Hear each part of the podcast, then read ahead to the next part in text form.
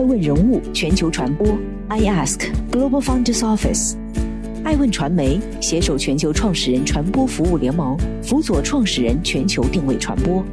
欢迎您每天聆听爱问人物。始于二零二零年初的疫情，一度给整个中国教育行业带来了持续的挑战。教育部提出停课不停学。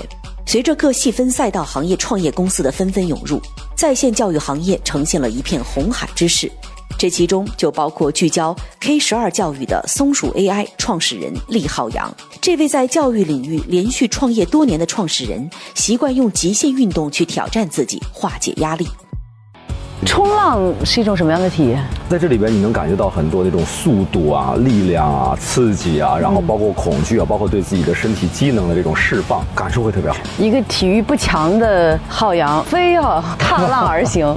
对对对，我是比较喜欢挑战我自己的极限的。你还是一往无前，且连续创业，且换着赛道、换着公司、换着团队，不停的折腾，图什么？为什么？呃，因为我觉得，呃，我初衷已经把我的方向定好了。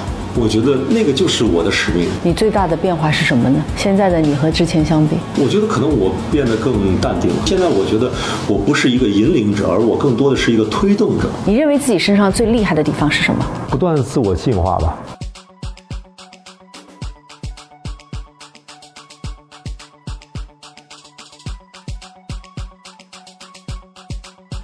提到厉浩洋，我会用几个关键词来形容。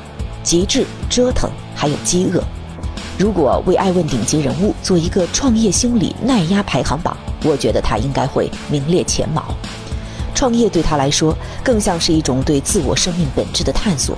这个探索和名利财富无关，更像是要创造、要突破的本能。从他联合创立大山教育，到创立昂立国际教育，再到专注于人工智能教育的松鼠课堂。每个赛道都是生人勿近，都是当下创业环境里最血雨腥风的竞争生态。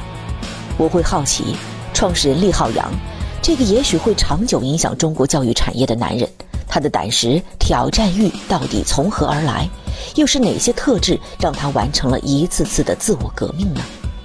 爱问人物对话，厉浩洋正在继续。我印象中的厉浩洋有点疯狂，有点霸道。在二零二零年初，我和他成为了混沌创投营的同学。这是一个疯狂奇怪的人。同学们相约饭局酒局，他从不参加，总是拿着两杯奶茶和大家聊自己的业务，寻求更多的建议。而这一次，我和他相约在千岛湖畔，接触到他所创立的松鼠 AI 的核心团队。团队说。这个老板有点疯狂，不仅是个榨汁机，是个破壁机。今天爱问李浩洋，你想了解这个疯狂的创始人吗？请跟随我来。Hello，Hello，哇塞，这个行头是 又见面了，又见面了。哎呀，好想念，好想念。对啊，你为什么要叫我到这儿来啊？呃，是啊，让你体验一下不一样的人生嘛。一会儿冲浪是在这里？对，在那边。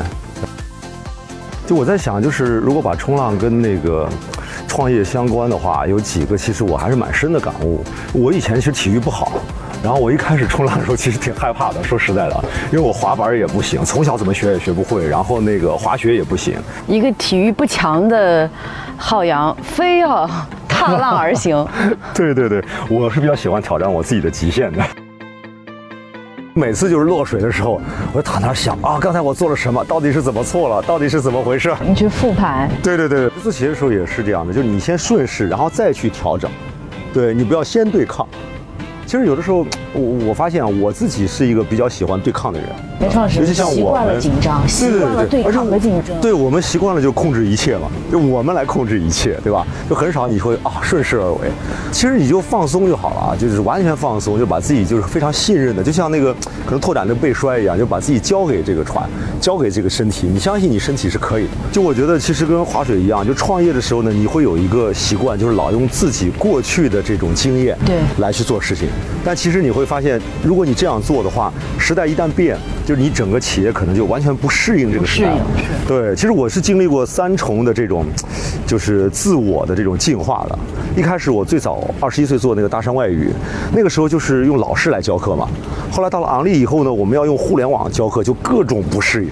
就好像你在水上一样，你感觉什么都是不对的，你两个脚也被固定了，然后你好像就是水也不知道它的特性是什么，因为那个时候互联网到底怎么做教育，全球人都不明白，所以我们试了三四十种方法，最后呢，就是大部分都沉默了。但是在这个过程中，你就不断不断的找寻找寻，就像找寻这个经验一样，就找到了那个对的方向，然后你就会哎越做越好，越做越好。等到我从昂立出来，又做了松鼠 AI 的时候，你又发现它是一个科技产品，你又用人工智能的方式去做，那个时候教研团队啊，就跟那个 AI 科学家就吵成一片啊，面红耳赤，因为那帮都是老爷子嘛，就是教育局的退休的呀，还有这个特级教师啊，跟这个就科学家们，因为两个人就是鸡同鸭讲，就就好像说你从陆地突然要到水里一样，就你要变成两栖动物，对吧？那你的整个呼吸啊，什么这个动作全部都不一样，啊，那个时候真的是很痛苦。二零二零疫情之下，教育创业一片红海。三月二日一早，李浩洋在他的朋友圈里发文说：“比起热门话题旅游西贝和吴海的 KTV，松鼠 AI 公司在疫情期间更是冰与火之歌。我认为六月之后，教育行业线下机构会倒闭百分之六十，但厉浩洋始终选择用一种空杯心态去突破自己，勇敢变革。”刚你讲的这三轮创业，它其实最大的瓶颈都是创始人本身。如果你有一颗要空杯、要变革、要突破的心，我总结了一个点啊，就是创始人一定要特别敢于认错，因为你带着你过去时代烙印嘛，而你的时代烙印还是成功的，你就难免就就觉得对吧，自己是应该是能驾驭一切、理解一切，对吧？就我是对的，你们都是错的。其实不是的，大部分的时候你都是错的，因为你要。革新的时候，你要进化的时候，其实说明你原来东西其实都是错的。对，我觉得千岛湖特别的美啊！你看这个平静的湖面上永远都有波浪。有人说他向往，就像我们看创业，总觉得充满希望，因为他是对于美好未来，我要创造。但其实也是无尽的焦虑和恐惧的。哎，有没有问过自己，为什么我一我要一直创，而且我还在创？我明明体育不是很擅长，我还非得踏浪，我还非得划水。你要做一个参与者，对，你要做一个影响者和改变者。对，我觉得这可能是我们血液里边燃烧的东西，就是你自己没有办法去抚平它。是。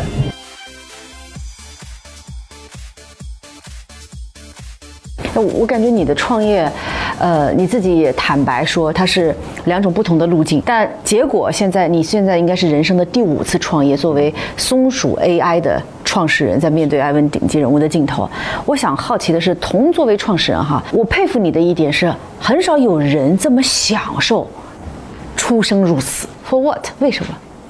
就我觉得我内心里面可能澎湃着这种血液吧，就是第一是一定要去。呃，做一番与众不同的事，因为我觉得人生这么短暂，那你也可以平平淡淡的就死去，那你也可以真的留下一些遗产和价值，能够造福亿万的人。我觉得那干嘛不选后一者呢？当然，后一者的路是很崩溃的，就是你每天把自己都折磨煎熬，就是有的时候会觉得啊，干嘛要受尽这么多的苦难和屈辱，对吧？生不如死那种感觉。但是后来你就觉得没办法，因为你骨髓里边就是这样的，那种澎湃不是你自己给自己加戏。而是他从内心里面蓬勃出来，所以你自己阻挡不住，你想按住他也按不住那种感觉。从这个意义上来讲，你对这个世界产生了积极的影响了吗？你满足吗？呃，我觉得至少我过去的两次创业都是真的是帮助了很多的孩子找到了学习的乐趣，让他们的这个人生能够有一个更好的前途。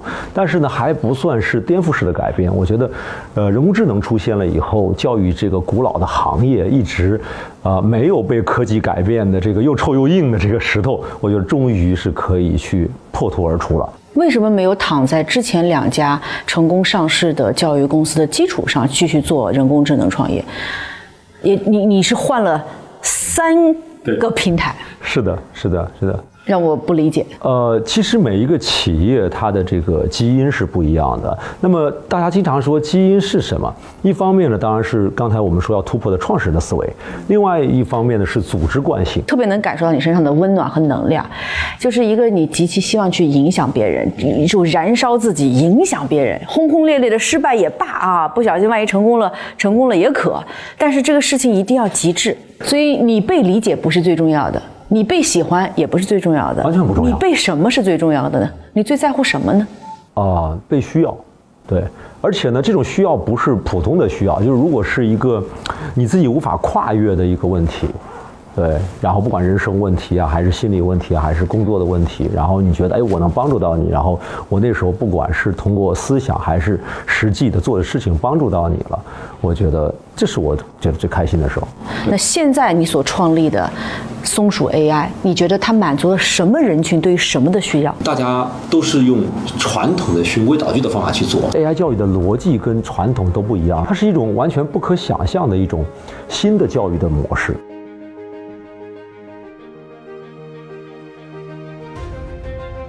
有人说，中国教育出现的问题不是在大学，而是在小学和中学。创始人厉浩洋的松鼠课堂聚焦在小学和中学的 K 十二教育阶段，他希望通过人工智能给每个学生打造一个超级老师，让每个孩子在基础教育阶段能够完全释放潜能。这个目标已经远远超过了一家企业的使命，更像是一场教育革命。在梳理你的关于教育的创业的三家公司的时候，发现了一个规律哈，不管是原来的这个英语昂立，还是现在的松鼠，都是非常精准的聚焦在 K 十二这个人群。K 就是 kindergarten，从幼儿园啊一直到十二年级就是中小学。这一段接教育呢，我们也把它称之为叫基础教育。我们会发现 K 十二它很多的都是基础的知识，还有伴随着很多的考试的这个测评。那么针对这部分的需求，我们看到在中国市场上出现了很多教育培训类的公司。啊，我相信松鼠 AI 也是其中也一直非常强劲的黑马。为什么你就一直围绕着这个群体的孩子呢？因为我觉得在这个 K 十二领域里边的教育其实是最痛苦的一种状态啊，因为教育资源的这种不平衡，其实教育就能够被改变。那我们怎么样能够通过人工智能去打造一个超级的老师？他比任何一个老师都优秀，然后能让每一个孩子都能享受到最好的老师。我觉得这就是我的梦想。二零二零年的厉浩洋和五年之前和那风风火火的那个年轻时候的自己有什么不同吗？呃，我觉得在那个时候呢，我思考的东西可能是更本质，我更多的是一个推动者，在我心里是从来没有对手或者说所谓的怨恨的。如果 AI 教育真的是能够改变这个世界的话，这件事情会变得特别有意义。你认为这是一场教育平权的事业吗？是的，我觉得只有 AI 教育真正能让教育平权和公平化，能够让所有的这种孩子，无论你的出身是什么样，都能够享受到最好的这种老师。否则，老师就变成了一种稀缺资源。对，有的人可能是用这个。就是学区房，那么有的人可能是他用父母的资源，那有的孩子就纯粹靠命了。就是说我碰到好的老师，我学得好；碰到不好的老师，我学得不好。对，所以我觉得 AI 教育真的是通过技术把教育的速度提升了十倍、百倍，而且让每一个人都享受到了可能比皇帝的那种太子太傅的教学更好的那种教育质量。因为中国教育资源分布的不规律，哈，出现了很多教育的怪象。我们看到像这种高考替考的这个事件，所以教育平权，你觉得现在松鼠 AI 是能够解决这些问题的吗？是，我觉得我们其实已经做到了，而且我们正在做这件事情。就是你花七百万去这个买学区房，可能才能得到这种教育质量。现在可能你用百分之一的钱不到，你其实就能享受到了。松鼠 AI 就能解决吗？没错，我觉得孟母三迁都不再需要了。为什么？因为你能用机器来取代老师吗？我觉得不是取代老师，就是呃，松鼠 AI 这个系统其实也去做过很多人机大战，它的教学效果已经比特级教师和高级教师做的还好了。那么通过 AI 的系统，我们是花了未来可能会十亿、二十亿甚至更多的资金来去投入这个研发，才打造了一个真的是奢侈品的老师。实际上，很多人会对人工智能教育抱有质疑的态度。人类文明几千年来知识的传承，都是现实世界里老师教给学生的。松鼠 AI 采用线上线下打通的商业模式，用 AI 技术打造出 K 十二全科课外辅导智能系统，并对学生进行授课。线上的 AI 老师再加线下班主任老师的教学模式。让学生可以在家进行在线学习，也可以到线下学习中心接受 AI 教育系统和老师相结合的课程。松鼠 AI 的愿景我看到了有三句话，第一句话是让教育的效率提升五倍，第二句是免费帮助一千万困难家庭的孩子，第三句成为全球最具价值的公司，哪个是最重要的？第一个是最重要的，教育效率。对，如果教育效率提升了五倍的话，其实整个世界会有巨大的改变。您把这个松鼠 AI 的使命确认为让每个孩子变成更好的自己。对，但我要反问的是，你怎么知道这个机器的老师就比这个线下真人的老师更适合孩子呢？我们今年暑假其实就做了一个活动，我们现在从后台数据来看，我们百分之八十六的孩子都能做到。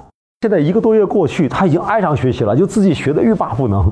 当机器去教育孩子如何解答小学四年级这个题，一遍遍的去练题的时候，和一个老师他的小学四年级的数学老师教，他之间的差别最本质在于什么地方？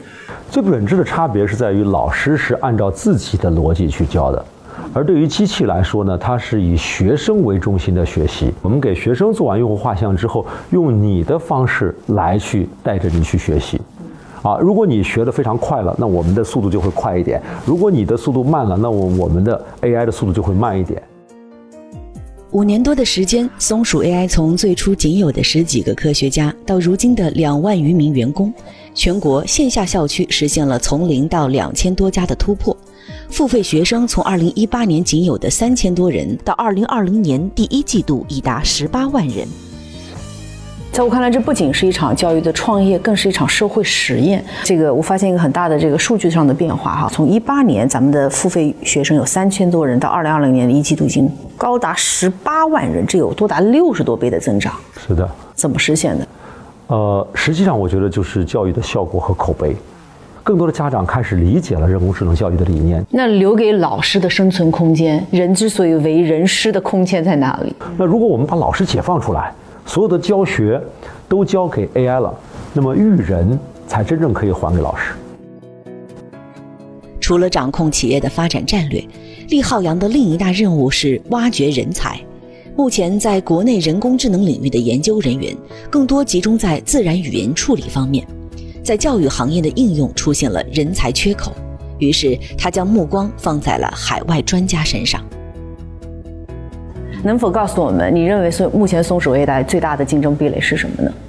呃，我觉得我们有两个核心的壁垒，第一个就是我们对 AI 科学家的这种垄断，因为。人工智能的科学家很多，但是 AI 教育的科学家特别少，在全球来说都特别的稀缺。那我是到欧美里边去挖到最核心的、最顶级的科学家到我们公司。那么我觉得我们跟他们建立了这种深厚的感情，也是我自己拿出了很多的股权能够给到他们，所以我们已经变成了一种深度的绑定。第二件事呢，是我觉得我们的当时商业模式的一个构架，导致别人很难渗透进来。那么这个构架呢，首先是一个三合一的产品。就是美国的 AI 教育公司，它只做 AI 引擎，它不做 content 内容，它也不做服务 service。但是我们是引擎、content、service 一起来做的。所有的学生数据，我们能够第一线的接触到，能够让我们的 AI 算法的优化变得更加直接。这就是松鼠 AI 你心目中的竞争壁垒了。对，这是我们两个壁垒。当然，我觉得可能最大的壁垒还是我个人吧。就是我觉得，呃，一个做教育的。企业的创始人一定要天生喜欢做教育。而且要深刻的研究教育，就是教育的效率啊、教研啊。我是每个星期还带着我们团队做题啊，到现在我都初中小学各科的题做了无数了，到现在每周还在做。就是今天中午还自己做了一会儿，就是我们那个 MCM 系统专门测试每个人擅长什么。所以这个 MCM 理解成就是经过松水 AI 的测试，这个机器的测试，每个人他擅长什么、不擅长什么就会一目了然。关于这个意境的审美的，然后呢，关于你的。分类讨论意识的，关于你的这种呃逻辑思维考证的，还有呃发散性思维的，就是不同的，我们称之为叫做能力训练。爱成同学，通过本次测试，你还有八个知识点掌握比较薄弱，不过别气馁，现在就让系统帮你补齐薄弱的知识点，一步步来提高。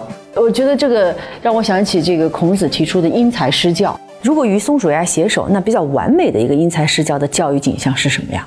是人机结合，老师和机器在同时培养着一个学生的成长吗？对的，在这个呃真正的人工智能完全因材施教的一个情景下啊，每一个班里的孩子其实他首先学的内容是不一样的，每一个孩子其实是完全是弹性的、个性化的被调整和协调了。啊，那么未来其实我们达到了一种，就是真的是用算法来因人而异的对待每一个孩子。从二零一九年十二月开始，松鼠 AI 推出了打地基的产品。厉浩洋亲自带领五六百人的 AI 技术、产品和教研四大团队，通过不断测试、不断改进，突破各个学科知识点的算法与系统调用，最终实现产品的快速上线。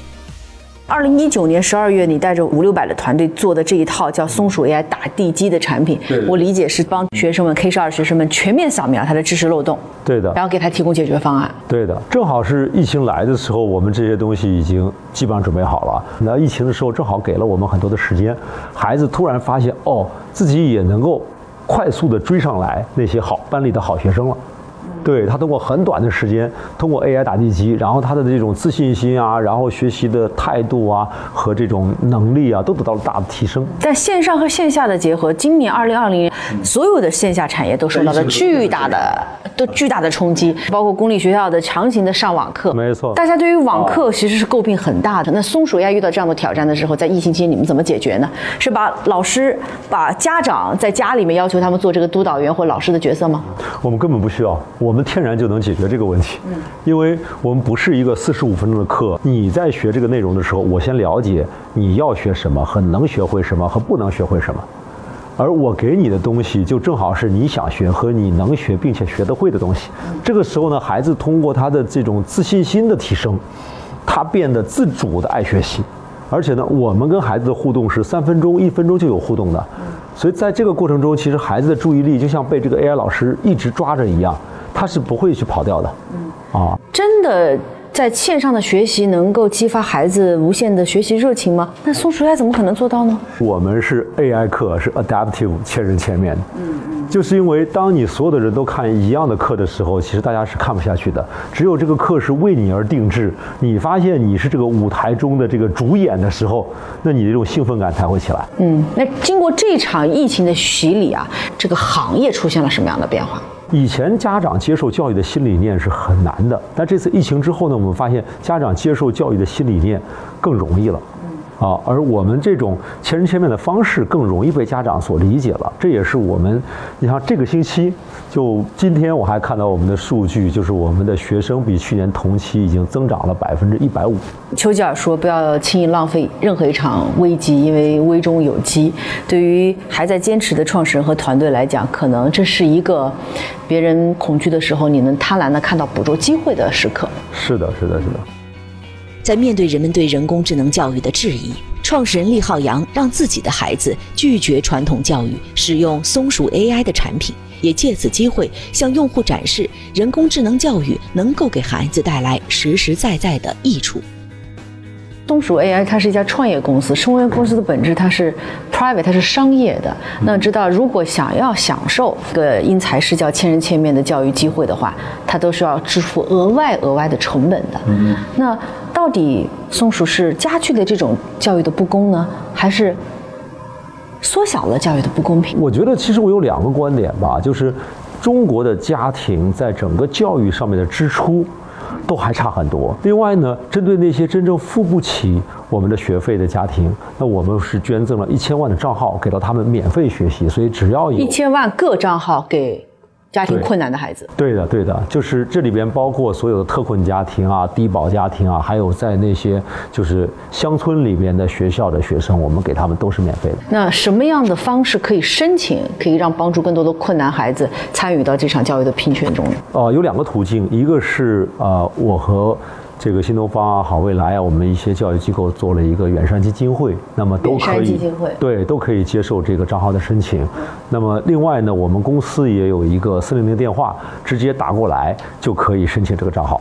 好的，我们也希望通过这期节目，可以让更多的孩子们能够通过随鼠 AI 找到自己最好的老师。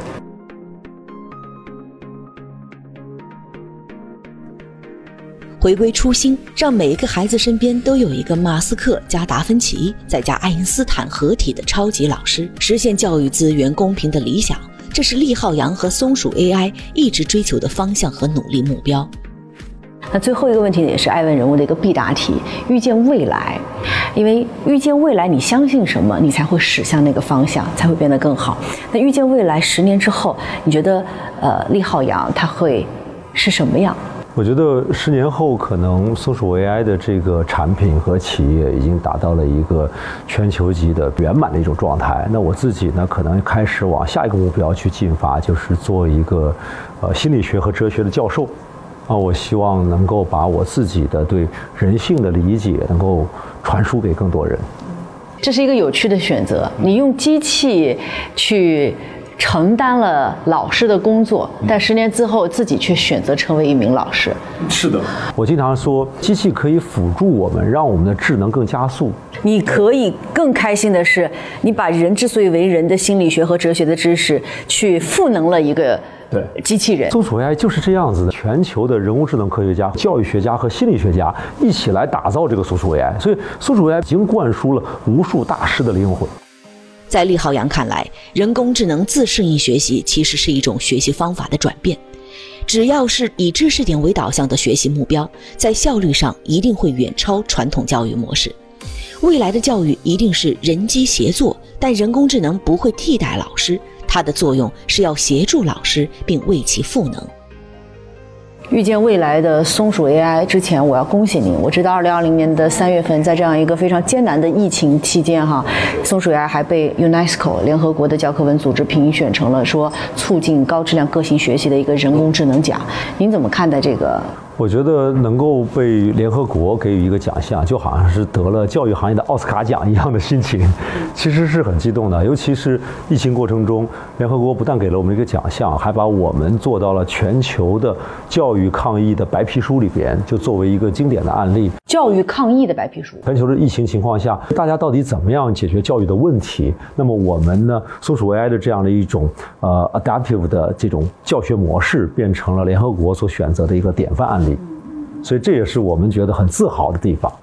那那你们会有输出吗？会在已经在海外有应用吗？我们其实，在海外已经在谈一些合作了。只要在当地，他们能够用他们的内容，其实放在我们这个 Adaptive 平台上，就可以很快的生成一个 Adaptive 的产品，就可以给到他们的学生去使用。所以呢，预见未来，在十年的时间，我认为搜索 AI 能够真正的让每一个孩子发挥自己的优势。会拓展成更多的素质教育，会做一个更多的延伸吗？其实我觉得素质教育我们肯定也是会做的。我们的 MCM 系统。就我们刚才谈到的，已经帮助孩子在训练各方面的能力。纵观全球，松鼠 AI 已经将世界上最优质、最新的 AI 成果，还有顶级科学家都接纳入局。结合中国海量数据和市场的支撑，已然站在全球人工智能教育的第一梯队。未来，在更多愿意学习、愿意拥抱新科技的父母和老师的支持下，松鼠 AI 会乘着人工智能整体发展的大势迅速成长。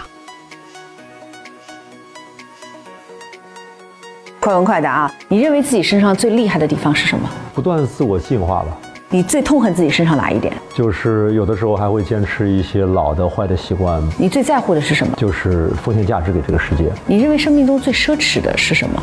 我觉得最奢侈的事情是智慧的巅峰碰撞。如果有一天你不得不离开这个世界，你希望怎么被记住？我觉得就是我的思想和价值能够惠及亿万人，甚至是上千年。我是松鼠 AI 的创始人厉浩洋。预见未来，我相信人工智能和哲学思考会是这个世界诸多问题的最好的解药。我希望未来每一个孩子身边，超级老师。他有牛顿的智慧，也有达芬奇的博学，有孔子的儒雅，还有马斯克一样天马行空的创造力和想象力。这个超级老师会一直陪伴孩子，激发他最大的潜能，让每个孩子都会比我们小时候博学和聪明十倍、百倍。我们愿意作为 AI 教育的播种者、布道者，也许经历风雨。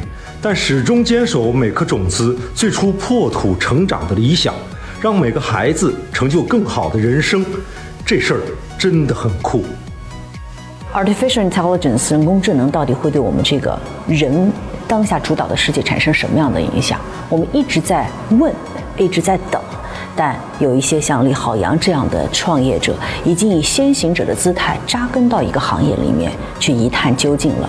面对松鼠 AI 这样的人工智能的教育企业，我希望它能真正实现像孔子口中提出的因材施教，通过机器实现给每个孩子更好的教育方案，千人千面。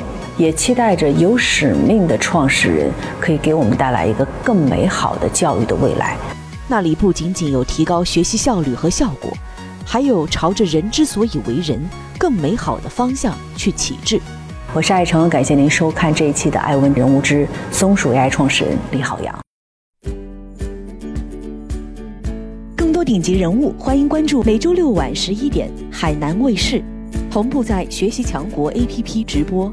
更多完整内容，欢迎关注爱问官网 iask-media.com。